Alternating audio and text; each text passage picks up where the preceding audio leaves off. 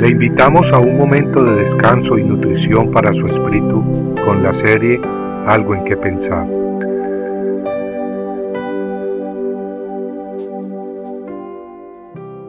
Torre fuerte.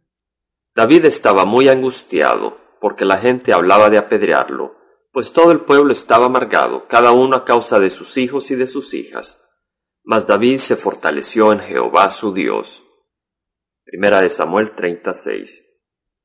La vida de David después de pastorear los rebaños de su padre Isaí de pronto se volvió muy peligrosa y llena de aflicciones.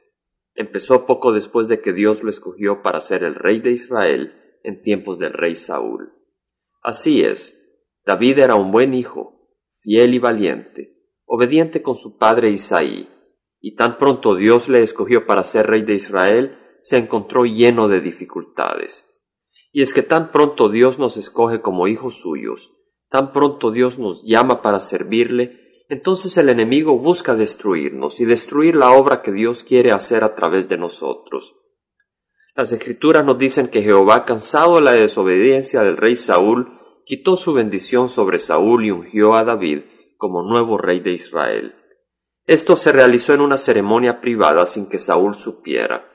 David por su parte se mantuvo humilde y obediente a su padre, esperando el día en que Dios con su propia mano lo exaltaría como rey de Israel ante todo el pueblo. Mientras tanto el plan de Dios empezó a desenvolver. Primero Saúl, tormentado por un espíritu maligno, necesitó que alguien tocara música para calmarlo. Entonces David, quien era conocido por sus habilidades musicales, fue llevado ante Saúl.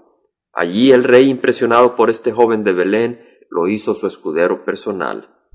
Poco después David mató al gigante Goliat y se destacó por su gran valentía en las batallas contra los enemigos de Israel, los filisteos. Su fama pronto se extendió, pero obtuvo la envidia de Saúl, quien entonces trató de matarlo varias veces. David tuvo que huir de Saúl, quien embriagado de celos y odio lo perseguía sin cesar, hasta que lo hizo huir a territorio enemigo, territorio de los filisteos. Saúl entonces dejó de perseguirlo. En territorio filisteo, Aquis, rey de Gad, le dio a David la ciudad de Ziklag, para que él y sus seguidores y sus familias habitaran. Sin embargo, las dificultades no cesaron, y todavía David no era coronado rey de Israel. La situación era muy desesperante, y para empeorar las cosas, en una oportunidad en que David y sus hombres habían salido de Ziklag, los amelecitas hicieron una incursión contra la ciudad, quemándola y llevándose las mujeres y los niños de David y sus seguidores. Cuando David y sus hombres regresaron, no sólo le tocó descubrir la gran tragedia, sino que además sus hombres se enojaron contra él, estando a punto de apedrearlo. En primera de Samuel 36 leemos que David estaba muy angustiado, porque la gente hablaba de apedrearlo, pues todo el pueblo estaba amargado, cada uno a causa de sus hijos y de sus hijas. ¿Y qué hizo David en ese momento tan difícil, de tanta soledad y peligro? Las escrituras dicen que David se fortaleció en Jehová su Dios. Amigo, así como David, muchas veces cuando Dios nos llama parece que sus promesas están muy lejanas, y como que de repente nuestra vida se llena de contratiempos y dificultades. En esos momentos no escucha a Satanás, quien quiere hacerle creer que Dios lo ha rechazado y lo ha olvidado. No, amigo, en esos momentos haga como David. Busque refugio en Dios y continúe adelante. Si tiene oposición, probablemente está haciendo la voluntad de Dios. Y es en esos momentos en que vale recordar la palabra de Dios encontradas en Proverbio 18:10.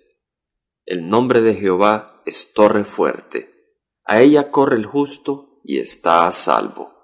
Esta es la preciosa palabra de Dios. Compartiendo algo en que pensar, estuvo con ustedes Jaime Simán. Si usted desea bajar esta meditación, lo puede hacer visitando la página web del Verbo para Latinoamérica en www.elvela.com. Y el Vela se deletrea E L B de verdad E L A donde también encontrará otros materiales de edificación para su vida. Puede también escribirnos al Vela Pio Box 1002 Orange, California 92856, Estados Unidos. Dios le bendiga.